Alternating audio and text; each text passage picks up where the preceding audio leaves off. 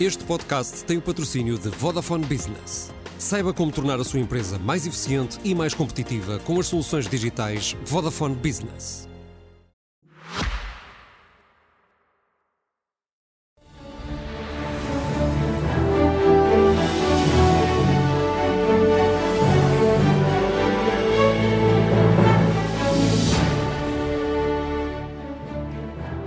Boa noite, bem-vindos ao Expresso da Meia-Noite, um programa feito semanalmente em colaboração entre a SIC Notícias e o Semanário Expresso.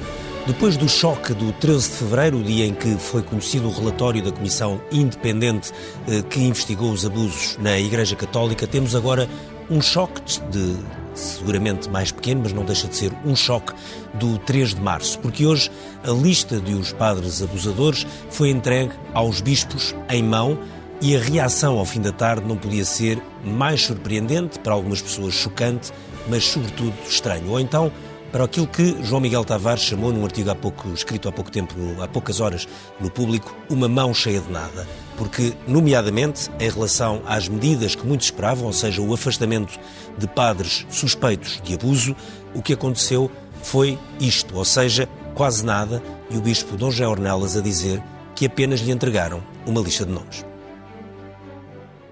O relatório sobre os abusos sexuais na Igreja estima que possam ter sido abusadas mais de 4 mil crianças nos últimos 70 anos, a maioria por padres.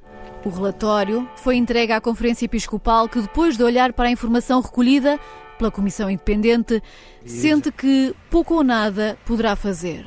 Nos foi entregue uma lista de nomes. E, portanto, é, sendo uma lista de nomes, sem, sem outra caracterização, torna-se torna difícil, eh, essa investigação tem de ser, exige redobrados esforços, na medida em que o que se pode é, é confrontar com as informações que tínhamos acerca de tais nomes, para ver se temos outra informação. Esta lista já foi partilhada com os senhores bispos através do grupo de investigação histórica que trabalhou em cada diocese. Portanto, esta lista é apenas uma compilação do trabalho que já foi feito. Alguns dos nomes dos alegados abusadores são padres ainda no ativo. Nesses casos, a Comissão enviou as denúncias e os dados recolhidos em cartas seladas para a diocese respectiva. O direito canónico prevê uma suspensão preventiva para a investigação e, no limite, a expulsão do sacerdócio. Mas a Conferência Episcopal lembra que uma mera acusação não basta, é preciso ter provas. Não posso ir tirar uma pessoa do Ministério só porque chegou alguém que disse uh, este senhor abusou de alguém. Mas quem foi que disse? Em que lugar? Onde? Porque sem isso, tirar do Ministério é uma coisa grave.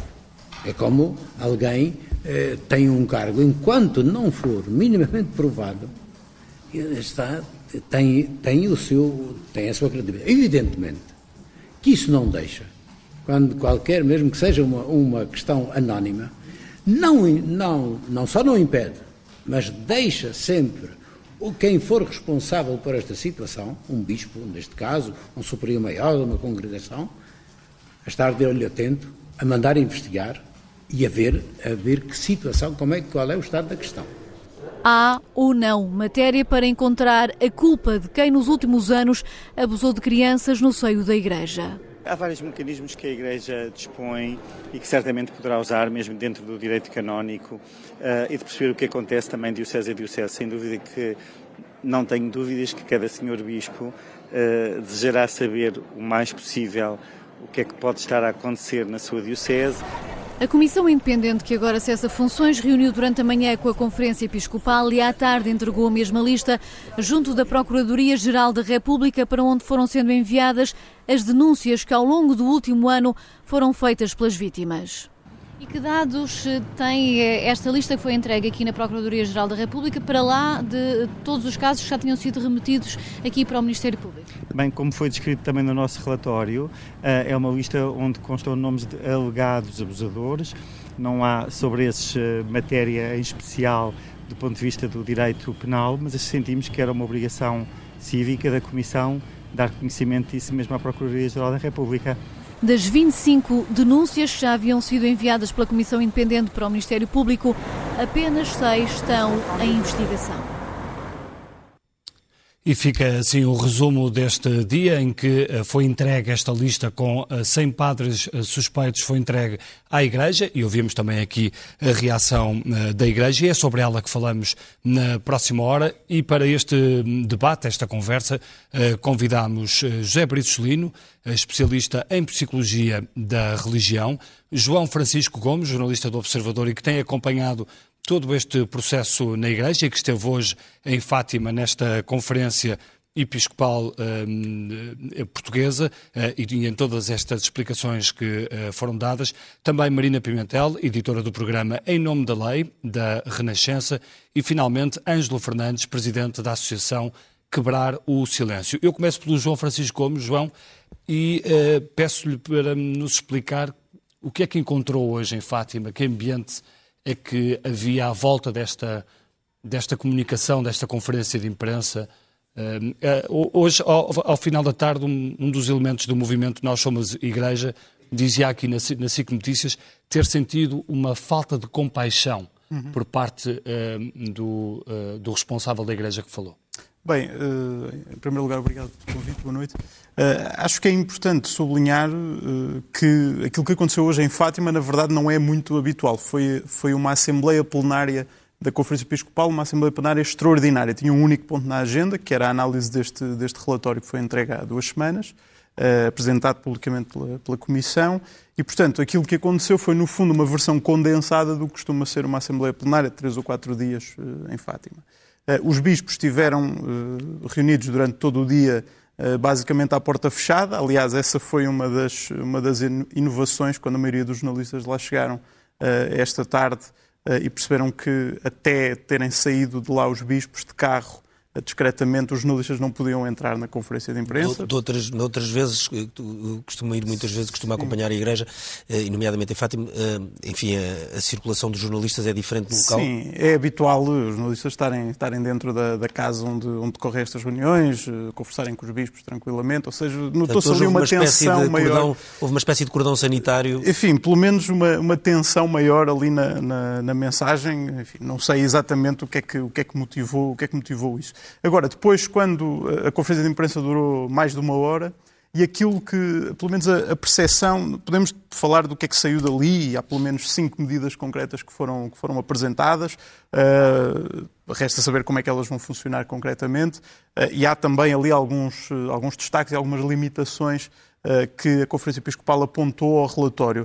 Mas aquilo que, que sai dali, para mim, a, a maior percepção com que eu fiquei depois de ouvir aquela conferência de imprensa de uma hora foi que a, a expressão mais repetida por, por Dom José Ornelas, o Presidente da Conferência Episcopal, foi só recebemos uma lista de nomes, não sabemos quem são os acusadores, não sabemos mais nada a não ser Uh, aliás, ele até usou a expressão, enfim, a lista diz que foi o Albino, mas eu não sei, não sei exatamente quem é que diz que o Isso não é, isso que é, não é uma menorização completa do trabalho da, da, da, Comissão? Justamente essa é uma das perguntas que ficam no ar. A, a Conferência Episcopal convocou a, a, Comissão Independente para fazer este trabalho, dando-lhe total liberdade para, para fazer a investigação, o estudo como tem sido dito.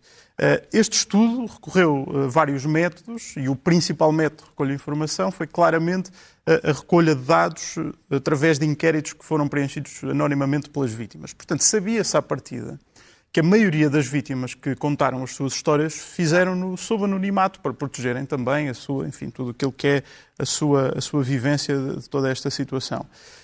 Depois, eu imagino como é que terão ficado muitas das vítimas que fizeram a, sua denúncia à, Comissão Independente, anonimamente achando que, que poderiam, eh, enfim, que o seu testemunho poderia ter algum impacto, verem o Presidente da Conferência Episcopal a dizer que apenas com os nomes dos padres, sem os nomes das vítimas, sem, sem que haja uma vítima que se possa contactar para testemunhar, vai ser praticamente e com uma mensagem E com uma mensagem também bastante reveladora, que é, ficou claro que os padres abusadores não serão afastados.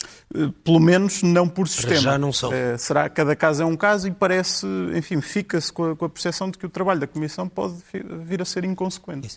Brito Celino, queria perguntar isso, este, exatamente este ponto, que é, esta Comissão foi criada pela Igreja, ou seja, a ideia parece que hoje nós ouvíamos ali o Dom Jornelas, parecia que tinha sido algum corpo estranho, que tinha, quando tinha sido notificado pela, enfim, por, um, por alguém que tinha estranho. Ora, a Comissão independente foi nomeada pela Igreja. O relatório, que foi divulgado ao país há três semanas, era de um extremo detalhe, não, não tinha muita informação, extremamente detalhado, e portanto aquilo que hoje é entregue, a quem pediu essa comissão, de repente é olhado, ah, é uma lista de nomes.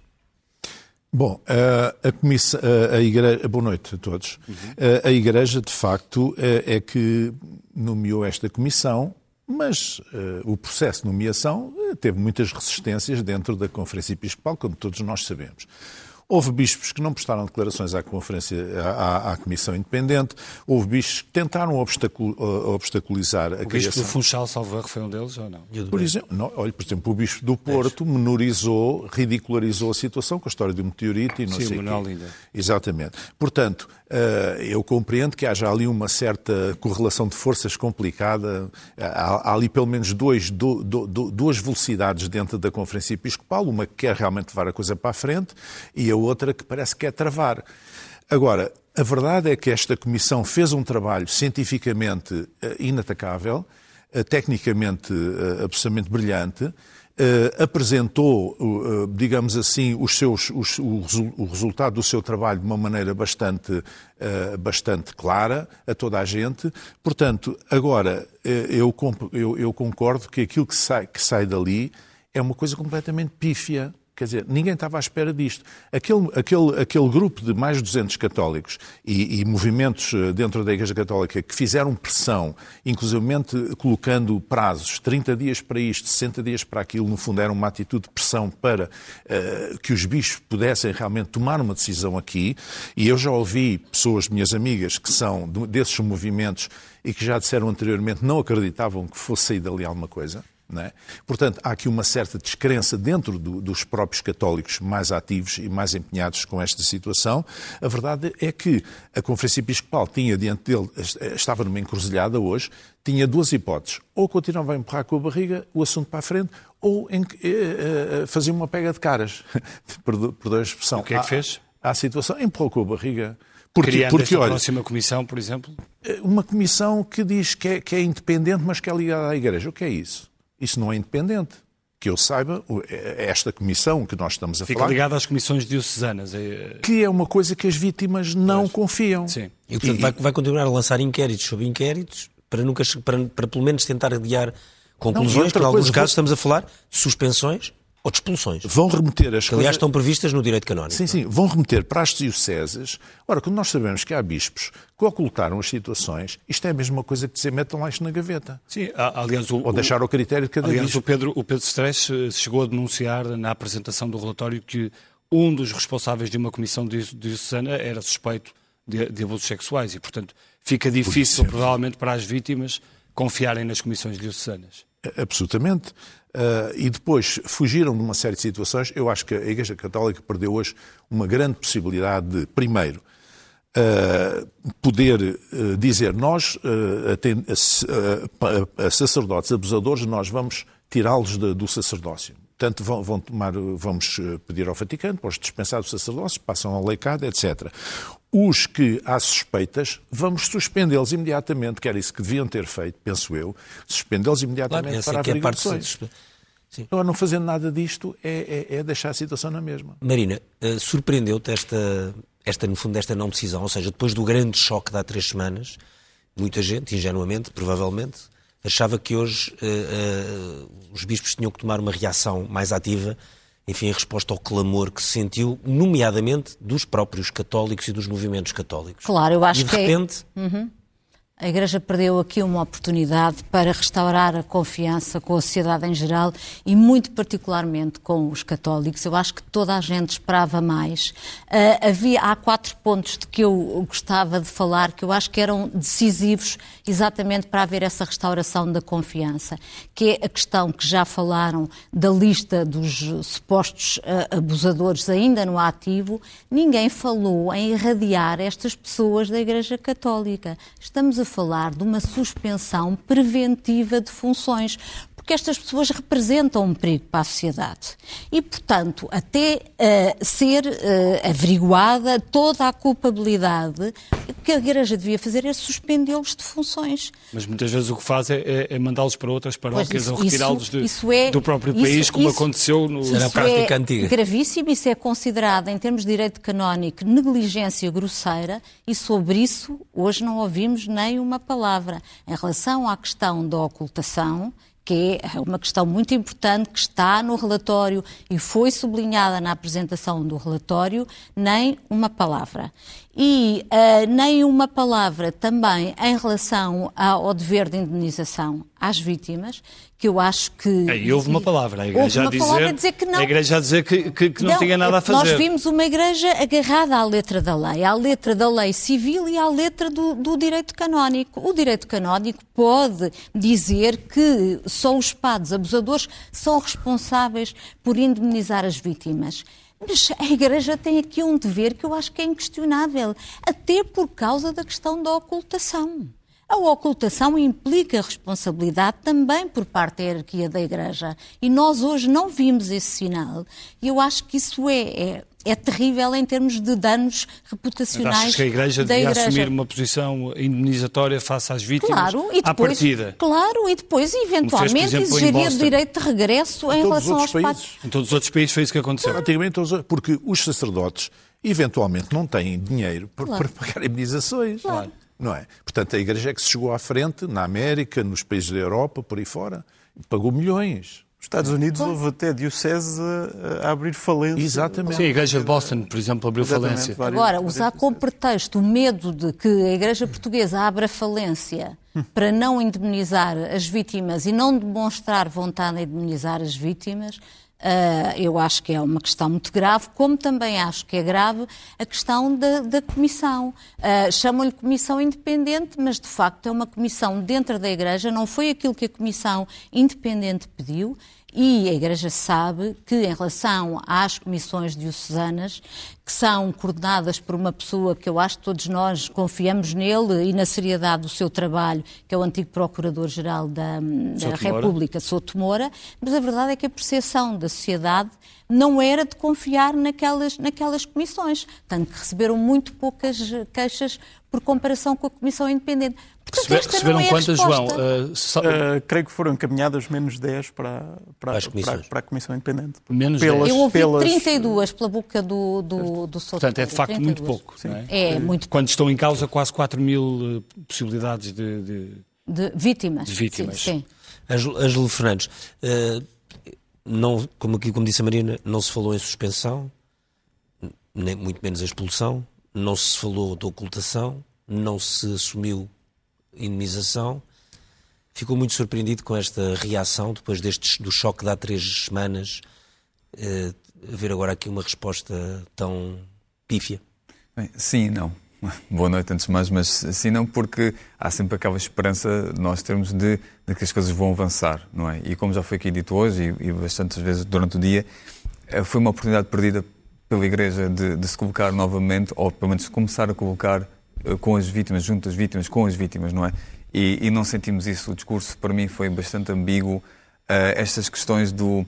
Não, não pode vir uma, uma acusação qualquer, temos que perceber quem é o contexto, quem é que disse, quem é que não disse. Vem sempre naquele discurso de, de inquisição, eh, de interrogar as vítimas, não é? as falsas denúncias. E nós sabemos que, quando falamos de falsas denúncias, estamos a falar de 3%, de, de 100 denúncias, 3 são falsas. Portanto, não podemos. Uh, colocar o peso nas outras, nas outras vítimas e, e lavar um pouco as mãos porque há ali 3% de, das denúncias que não, não, não são reais. E isto preocupa-me bastante porque o discurso não está de, não vai ao encontro daquilo que as vítimas esperavam, não é? Nós temos na Associação Cabral Silêncio homens que questionam porquê, deram, porquê que foram dar o apoio, o testemunho, porque deram o testemunho julgando que iriam encontrar agora alguma claro, resolução. Esse ponto é muito importante, é que houve, houve muitas pessoas que Para tiveram quê? a coragem Sim. e a extrema dificuldade de decidir uh, testemunhar e agora nós, nós estavam uma... seguramente à espera de uma ação por parte Exato. da Igreja essa, bastante essa ação rápida. não apareceu, porque eu tenho várias questões, nomeadamente na questão do apoio psicológico, porque nós não podemos pedir que, um, como aconteceu junta-se a diocese, então o apoio vai ser nas dioceses, não vai ser nas dioceses. Foi pouco claro para mim. Nós, como já vimos no passado, as dioceses não registraram praticamente denúncias ou, ou, ou testemunhos. Foi preciso criar uma comissão independente para ter o, o número dantesco que tivemos. E agora é a própria Igreja que de alguma forma vai organizar, falta perceber como é que vai ser estruturado, faltava uma calendarização para percebermos o que é que vai acontecer daqui a seis meses ou três meses, para podermos avaliar os resultados. Assim ficou-se ambíguo e eu acho que também a Igreja, sinceramente, não precisava de todo este trabalho do resultado do, da, da, investigação da Comissão para chegar e dizer isto. Ângelo, deixe-me só, deixe só fazer-lhe uma pergunta. A Sim. sua associação chamada Quebrar o Silêncio dá apoio a homens e rapazes vítimas de, de abuso sexual. Sim. Uh, quantos, quantos relatos uh, é que lhes chegaram uh, deste, deste processo uhum. e, e, que tipo de, e que tipo de, de testemunhos é que, é, é que ouviram? Bem, para clarificar, na prática não recebemos nenhum caso que fosse encaminhado pela Comissão, uhum. ok? Apesar de, desde o início, nós temos ter apresentado disponível os nossos serviços para, para a Comissão. O que aconteceu foi que agora, nesta fase final, especialmente depois da publicação do, do, do, do, relatório. do relatório, tivemos descrições horríveis que eu também questiono se, se eram necessárias ou não, mas compreendo a intenção de, de vítimas. Que... Estava a falar da divulgação dos. Sim, descrições. Isso foi uma opção da Comissão, não é? E, e o trabalho foi. da Comissão era um trabalho Às é preciso ser... cientificamente é, muito mas sólido. Nós também precisamos perceber que, por exemplo, que foi de manhã, crianças que podiam estar, por exemplo, a ouvir aquela no carro com os pais. São outras questões que, que eu compreendo o porquê. Agora, o que aconteceu foi que estas notícias, este boom mediático, faz com que as vítimas estejam constantemente a reviver as suas experiências traumáticas. E precisamos ter isto em mente porque também tivemos ao longo, durante um ano, o convite insistente, insistente da, da, Comissão, por favor, partilhem, partilhem, partilhem. As vítimas foram partilhar e cada vez que alguma vítima partilha a sua história de abuso, é um ato de coragem, porque nunca sabemos como é que vai ser recebida essa partilha. Uh, daí os anonimatos, não é? Que, é? que é fundamental. Houve este, este, esta, esta mas, viagem. Mas os testemunhos que recebeu são de, de histórias vividas há pouco tempo, histórias ah, muito São antigas, histórias vividas há bastante tempo, histórias há muito anos. Antigas. Sim, nós estamos a falar de histórias que aconteceram há 20, 30, 40 anos hum. e que agora uh, estão a ser, um, voltaram, é? ressurgiram, porque estamos a falar de trauma e quando o trauma não é trabalhado, não é ultrapassado, fica, permanece, não é? São fica... homens que conseguiram refazer a vida? Sim, sim, sim. sim. Vivem nós, bem? Nós, ilusão, nós usamos o termo sobreviventes por isto mesmo, porque qualquer homem que vocês conhecem pode ser sobrevivente, mas nós não temos é a capacidade de ler, nem necessitamos de ter. O que acontece é que muitas vezes a realidade que estes homens apresentam para nós, para as pessoas, não corresponde à realidade interna, não é? Ao sofrimento que carregam internamente. Daí a questão do silêncio, que é importante nós compreendermos o silêncio. O que acontece é que realmente durante estes tempos tivemos homens que nos diziam eu não tenho paz, não tenho alívio, porque mesmo que eu não leia as notícias, alguém partilha nas redes sociais. É conversa no trabalho, conversa em casa. Pronto, foi aqui um massacre, isto foi mesmo um massacre e um assalto, porque durante um ano foi foi mesmo, as vítimas foram assaltadas. Isto é um data raid. Uh, em inglês trata-se este tema, é um data raid. As, as vítimas foram tratadas como, como números. E nós temos que ter, logo de antemão, quando a Igreja solicita a criação de uma comissão independente, deveria logo, e falhou aqui logo na raiz, que é ter um, uma estrutura de apoio que ajudasse as vítimas neste processo. Porque a questão que eu coloco é, nós temos uma vítima que contacta a, a comissão em, em, anónimo, ok? Esta vítima passou 30, 40 anos a, viver com, a conviver com o trauma, arranjou as suas estratégias para conseguir lidar com a sua vida. Entretanto, pedem para falar das questões do trauma, vem falar da sua história. Entretanto, não consegue desligar as memórias, os flashbacks. Se esta vítima entrar em crise, a quem é que tinha o apoio? Não era da Comissão, não estava previsto. A Igreja também não avançou. Se houvesse questões de ideação suicida, quem, onde é que esta vítima uh, se encaminhava? A Igreja devia ter previsto isto. Não pode, em boa consciência, ir provocar as vítimas, porque é mesmo provocar as vítimas para partilhar os, o, as histórias de abuso e depois deixá-las na mão. Acha o tema da indenização fundamental? Eu acho que o tema da indemnização pode e deve ser debatido, mas antes temos mesmo de ir buscar a questão do apoio psicológico. Porque o dinheiro sim pode resolver, até porque muitas destas vítimas gastaram e porque aconteceu noutros países, como sabemos. No, no, no, nos acessos a apoio psicológico, psiquiátrico e afins, não é? É verdade. E tiveram, e tiveram a sua vida Mas é importante, quando cheguemos à questão da indemnização, é perceber que tipo de apoio é que vai ser prestado agora. Pôr não é qualquer tipo de apoio psicológico que serve para trabalhar questões traumáticas de violência sexual. É preciso ter um apoio especializado. João Francisco, há aqui o ponto, a Marina falava desta ideia de percebe-se que uh, há aqui também uma questão de compromisso. Uh, não sei se foi a Marina, se foi que era o ponto do compromisso. Uh, de, eu não sou um especialista em, na geopolítica da, da, da, da, da, da Conferência Episcopal, mas ficaste também com essa ideia de que há, que há ali uma espécie de compromisso entre várias tendências, fações, personalidades. Sim. Se isso foi, é evidente. Eh, parece-me bastante claro que quando aquilo que sai de uma, de uma reunião destas, e também é preciso ter em conta que isto é uma reunião de um dia uh, e em que uh, muitas das decisões foram agora remetidas para abril, que é quando, quando acontece a Assembleia Plenária normal uh, dos bispos. mas, mas temos de compreender que entre os bispos portugueses... Atenção, muitos destes bispos estavam lá no dia 13 de fevereiro na Gulbenkian. Sim, estavam... Ou seja, assistiram e rece... àquele, aquele murro no estômago que, o, que o país e todos puderam ter lido o relatório. Sim, claro. Sim mas para além de ter lido, três semanas, para além de ter lido, há vários que estavam lá. Vários, aqueles que, se, que, fazem parte de um organismo chamado Conselho Permanente, no fundo, que são os bispos eh, que têm cargos mais eh, de topo na Conferência Episcopal. É preciso ter, ter em consideração dois aspectos. Em primeiro lugar, há claramente Uh, diferentes sensibilidades dentro da Conferência Episcopal. Há bispos. Uh, a designação, a diferença entre progressistas e conservadores pode às vezes não ser, enfim, muito útil para, para compreender exatamente a, a nuance da, daquilo que são as diferentes perspectivas entre os bispos, mas, mas é uma simplificação que, que às vezes ajuda a perceber. Há de facto bispos mais uh, interessados numa, no trabalho da Comissão Independente, mais interessados em, em trazer uh, luz eh, sobre esta realidade, mais interessados também em seguir o exemplo do que aconteceu noutros países, e há bispos menos adeptos, aliás, da, do trabalho da Comissão. No próprio relatório havia relatos das, das entrevistas que a Comissão Independente fez com os bispos, em que havia pelo menos três bispos que expressaram grandes reservas quanto não só à criação da Comissão, mas também e sobretudo por exemplo, à divulgação dos resultados. Quais foram esses bispos? Eh, enfim, eles não estão, não estão nomeados no relatório, estão apenas com bispo 1, 2, 3, 4, portanto não, não se sabe exatamente. João, mas, há, mas, há, mas há ou não um assumir, uma, uma reflexão uh, nessa, nessa tal comissão uh, permanente do impacto que isto tem no, no, papel da Igreja na sociedade portuguesa? Sim, há claramente, há claramente era aí que eu, que eu ia chegar. Uh, o, o bispo, o atual presidente da Conferência Episcopal, Dom José Ornelas, é claramente uma destas figuras de proa desta ala mais progressista, se quisermos usar essa expressão. Uh, e ele, sem dúvida, creio que, que, ficará para a história da Igreja como pelo menos o homem que tomou a decisão, uh, ou que liderava a Igreja no, no momento em que, em, que, em que, foi tomada esta decisão de investigar.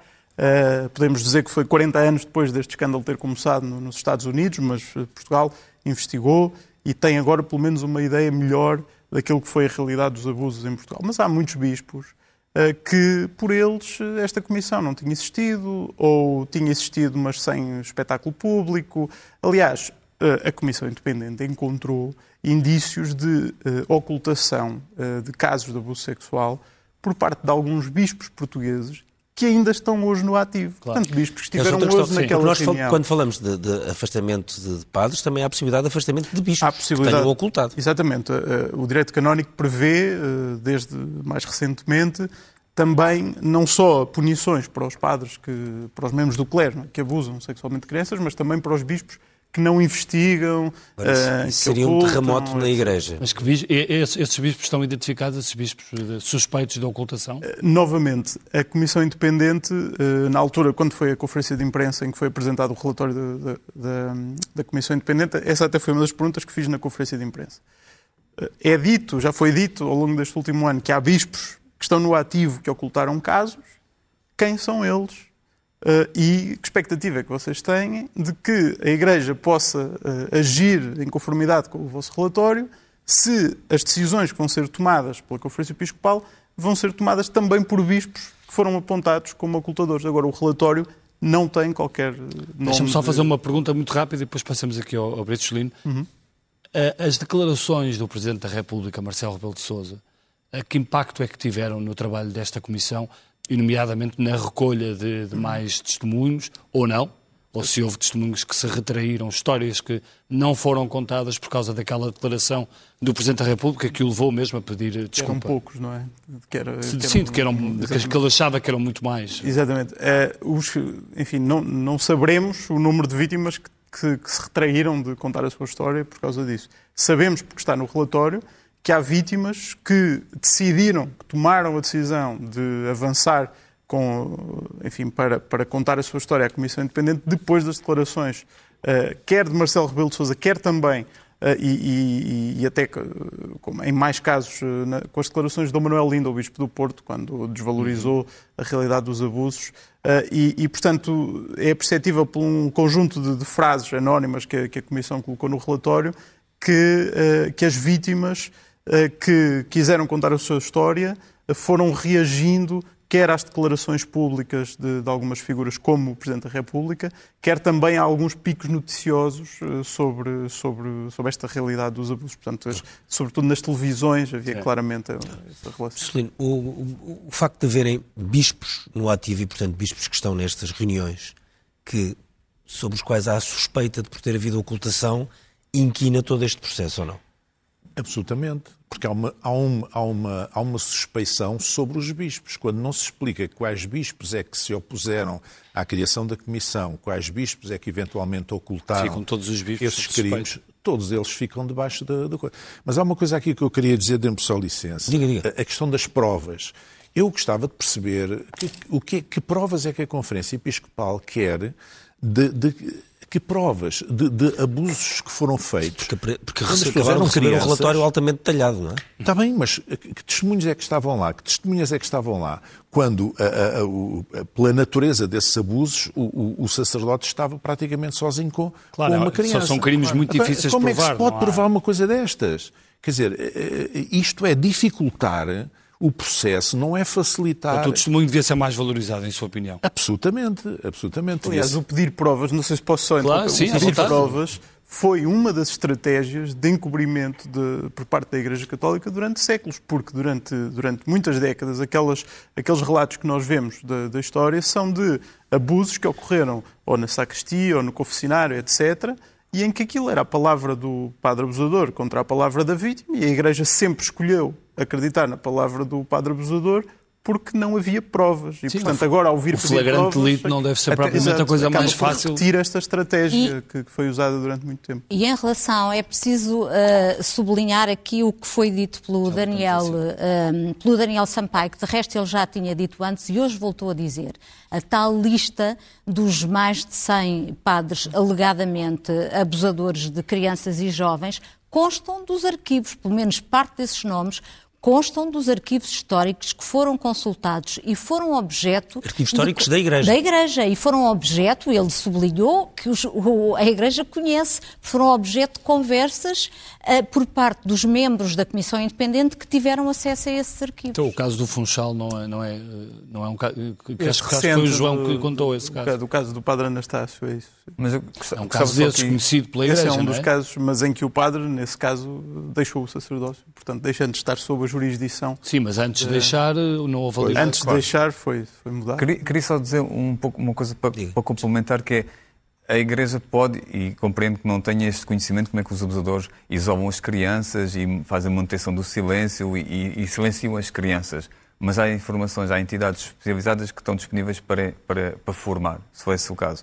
Mas há sempre esta ideia que eu, que eu questiono, que é uh, a falsa denúncia, como se alguém quisesse sujar a vida, estragar a vida a alguém. E eu penso, eu penso qual é que são as crenças que nós temos para pensar que uma vítima, quando denuncia, é para estragar a vida de alguém. Ou seja, a sua vida é que já foi, já foi estragada, digamos assim, pelo abusador.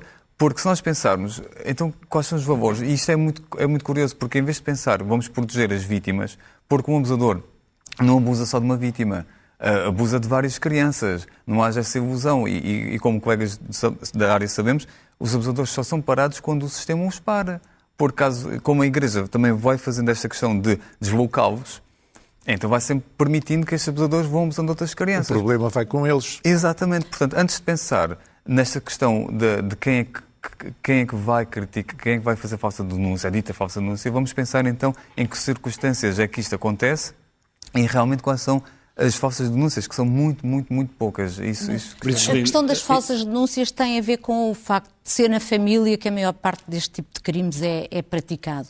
E nas guerras, por vezes, uh, no seio da família, há falsas denúncias e há muitas falsas denúncias. Não há assim tantas. Vamos pensar que nas falsas denúncias 3% das vítimas. Nesse âmbito sim, há. Sim, sim. Não estou a dizer e, que e vamos, haja aqui, e, estamos pensar, num contexto completamente diferente. E vamos só ter que pensar uma coisa: quando uma vítima fala, porque esta questão da falsa denúncia leva que, por exemplo, às vezes quer fama, quer destaca, dizem que as vítimas querem fama, e eu penso assim, ok.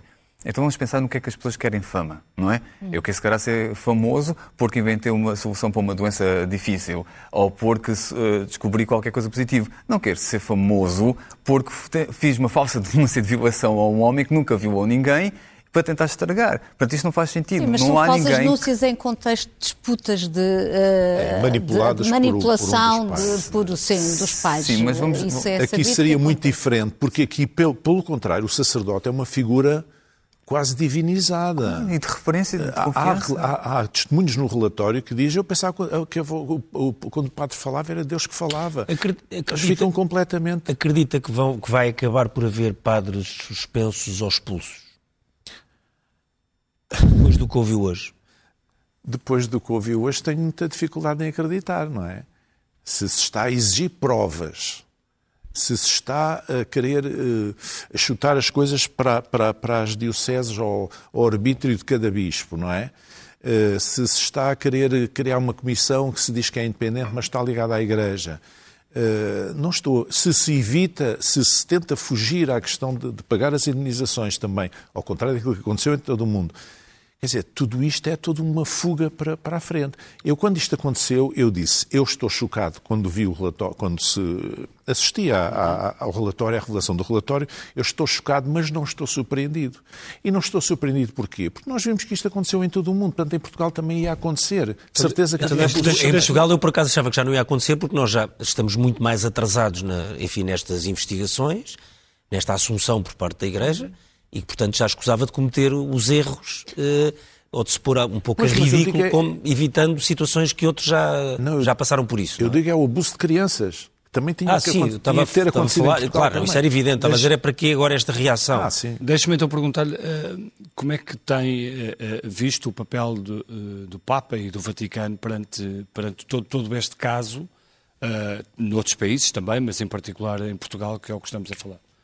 O Papa tem tido, o Papa Francisco tem tido um papel bastante importante no sentido do, do, da, do enfim, da, da palavra, no sentido de. Eh, ainda há dias eu vi numa, numa estação de televisão qualquer um, um padre uh, que estava a ser entrevistado e a dizer qualquer. a dar a entender que ah, o Papa Francisco, quase que a dar a entender que o Papa Francisco é que obrigou a Igreja Portuguesa a fazer qualquer coisa, como quem diz, se não fosse ele, nada disto tinha acontecido. É? Ora, isto é uma mentalidade completamente ao contrário de. É a tal falta de compaixão eh, que foi aqui citada, não é? Agora, uh, o Papa Francisco tem uma responsabilidade em relação aos bispos, especialmente, não é? Claro.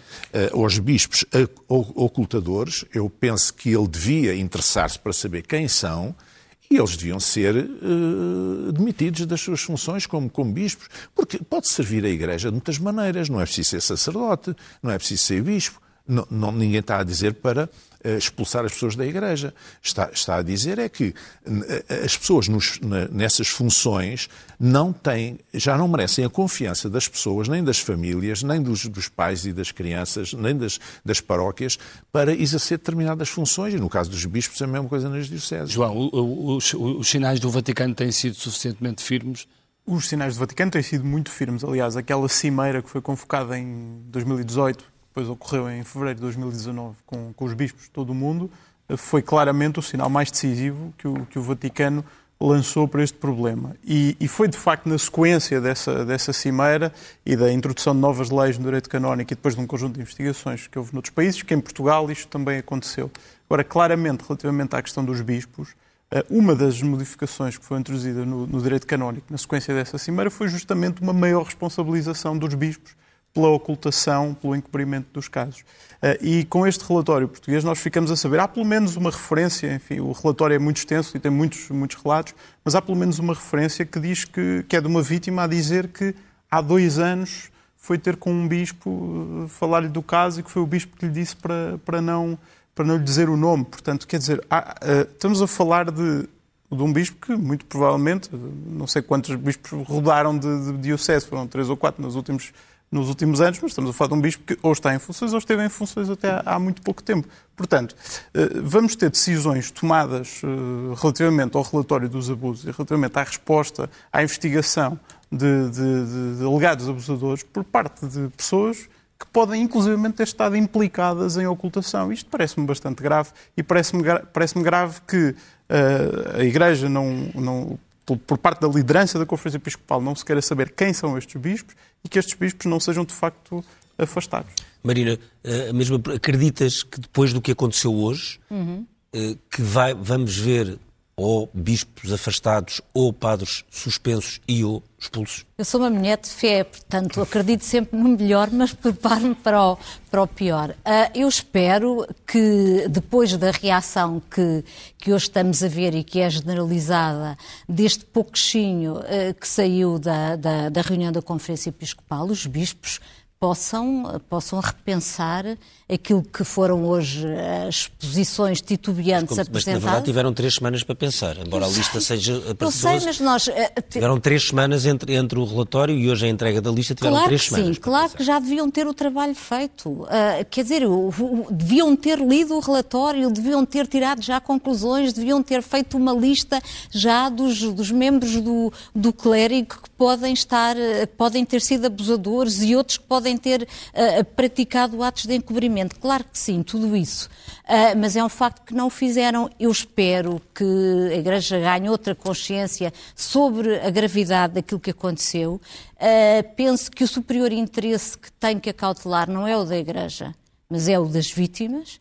E só dessa forma é que pode reparar os laços de confiança que perdeu com os portugueses, com a sociedade em geral e com os católicos em particular. Há muito, há muito quem questione algumas uh, das práticas que fazem parte da, da Igreja enquanto uh, uh, organização, nomeadamente, por exemplo, o celibato.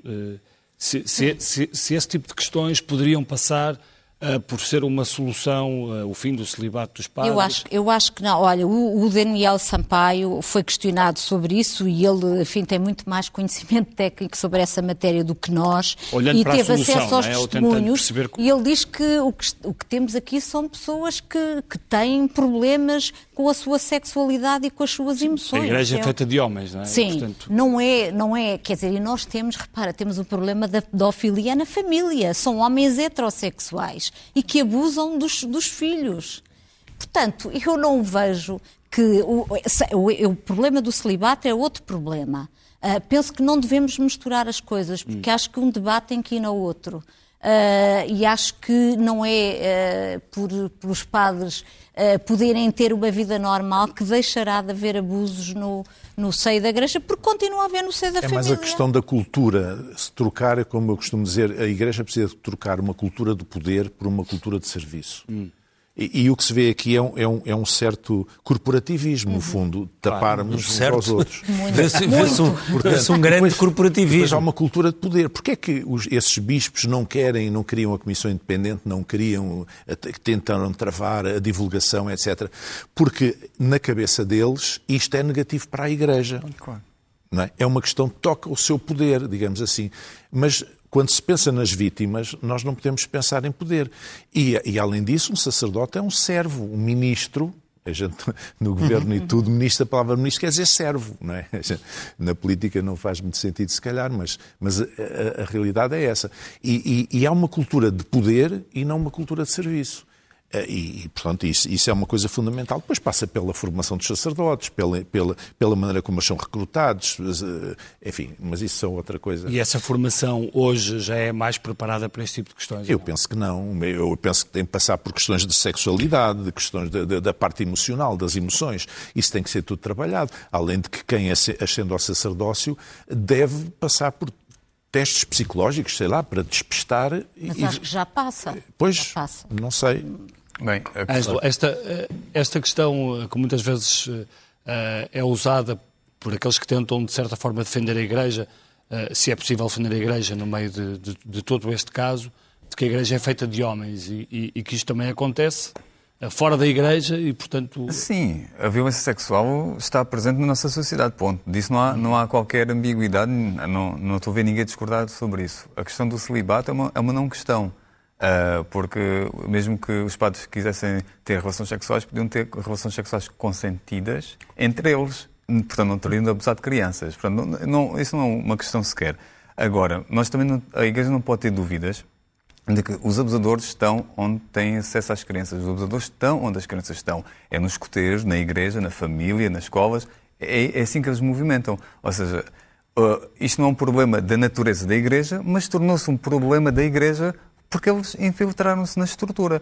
Agora, nós não podemos ter a igreja a defender sempre os abusadores e não as vítimas. É isto que acontece, porque ou porque abusou e deslocou, transferiu, ou então porque alguém soube e, e não disse nada, pronto, são cúmplices. Para mim, quem, quem, sabia do abuso e não fez nada, torna-se cúmplice. E é aqui que, que, o impacto nas vítimas, que é, como é que nós podemos pedir, em boa consciência, às vítimas que falassem das suas experiências, para depois continuarmos a ter este diálogo. Parece que a Igreja chegou ao seu limite, não é? Ao limite do que é que é a violência sexual, o que é que é os abusos de crianças, e está aqui numa, num, num loop de autopreservação, é a questão da imagem. Se nós pensássemos numa empresa qualquer, nós não podemos ter o CEO de uma empresa a dizer vamos rumar para a direita e depois ter alguns operacionais, não, vamos, é para a esquerda. Portanto, isto é uma mensagem... Isso às vezes acontece. Que, que acontece. Em muitas empresas. Portanto, mas se nós pensássemos, por exemplo, na área do desporto, um treinador que abusasse e depois a direção soubesse disto e mandasse calar uh, as vítimas e,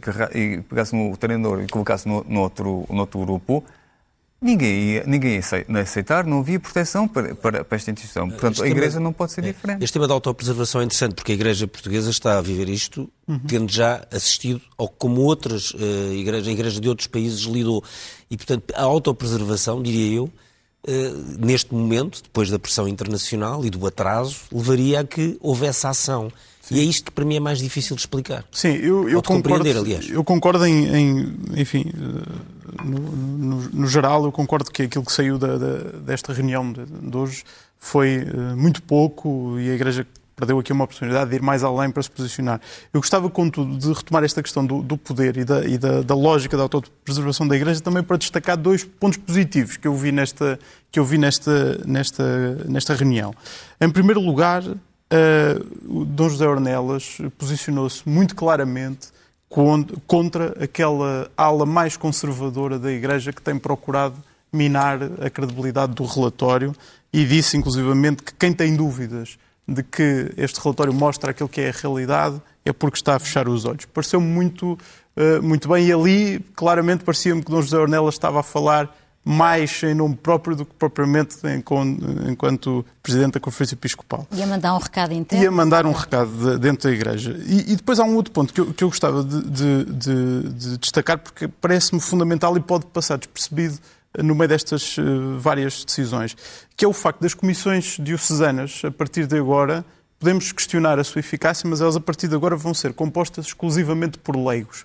Até aqui não era o caso. Até aqui havia muitas comissões diocesanas que eram presididas por padres ou por bispos e que tinham membros do clero na sua, na sua composição e a partir de agora vão ser apenas leigos. Parece-me que a Igreja Católica em Portugal claramente está a perceber que a imagem dos membros do clero está profundamente desgastada com esta crise e que as melhores pessoas para dar resposta a esta crise muitas vezes não estão dentro do colégio, estão fora. Portanto, isso garante a tal independência que eles. Eh, Eu não sei se garante independência, porque há muitos leigos que são mais clericalistas do que pois, membros do clero. Sim. Agora, claramente é aqui um sinal contra justamente o clericalismo, contra essa ideia de uma igreja centrada no clero, centrada numa lógica de poder de poder como autoridade e não de poder como serviço, que é aquilo que, que, que está no, no, centro da mensagem da Igreja. João, só para, só para terminar, em relação a, a, aos, aos, casos que chegaram ao Ministério Público, uhum. uh, e se podem chegar novos casos, o que é que aconteceu aos que chegaram? Uh, uma grande maioria desses casos já foram arquivados, uh, seja porque chegaram quantos ao já prescreveram. 20, 20, não sei qual foi o último balanço. 32 ouvi das,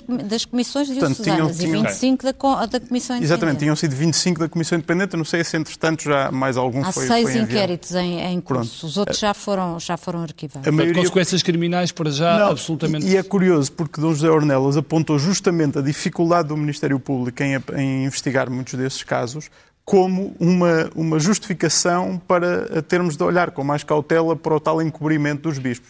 Ele disse assim: bom, se até as autoridades civis têm dificuldade em encontrar os indícios, também temos que compreender que um bispo também pode ter dificuldade. Não sei se é exatamente assim, porque os bispos e as autoridades civis não têm exatamente o mesmo papel nisto. Deixa-me só fazer uma última pergunta, João. Tu acompanhaste todo o trabalho da Comissão. Eh, esta reação da Igreja terá sido uma, um balde de água fria para, para os membros da Comissão? Uh, é possível que, que, que, tenha sido. Sobretudo aquela questão da, da, da, grande insistência de Dom José Ornelas na ideia de que apenas recebeu uma lista de nomes e que não pode fazer grande coisa com uma lista de nomes se não tiver o, o nome das vítimas. Uh, a Comissão Independente focou o seu trabalho, pelo menos focou a sua comunicação uh, muito na, na centralidade das vítimas ah, e claramente aquilo que aconteceu hoje em Fátima não teve as vítimas no centro e, portanto, nesse aspecto. A tal parece... lista de nomes que foi várias vezes dita pelo jornal. Pode ser. E vamos então passar à primeira página do Expresso. O programa fica por aqui uh, e na manchete do Expresso uh, temos greve na Justiça. Já causou 8 mil adiamentos, milhares de julgamentos e diligências em causa. O Ministério demorou um mês a perguntar à PGR se greve é ilegal. Grevistas continuam a receber salário. Sindicato faz queixa-crime contra a Diretora-Geral e avança com nova paralisação. Aqui ao lado Lisboa vai fechar oito urgências pediátricas, só o Santa Maria, Estefânia, Amadora Sintra e uh, Garcia de Horta vão funcionar 24 horas por dia. Ainda uma outra notícia relativa a São Bento. António Costa tem 15 pessoas para espalhar boas notícias nas uh, redes sociais. Há muita notícia que o Primeiro-Ministro quer então pôr uh, a circular nas, uh, nas redes sociais e uh, na fotografia central Pedro Passos Coelho e com Marcelo Rebelo de Sousa a referir-se ao ex-primeiro-ministro, dizendo que é um crónico pessimista, falta-lhe trazer esperança. O Expresso à Meia-Noite fica por aqui, nós voltamos na próxima semana, até, um, ao próximo, até a próxima sexta-feira. Bom fim de semana, boa noite, muito obrigado. Bom fim de semana.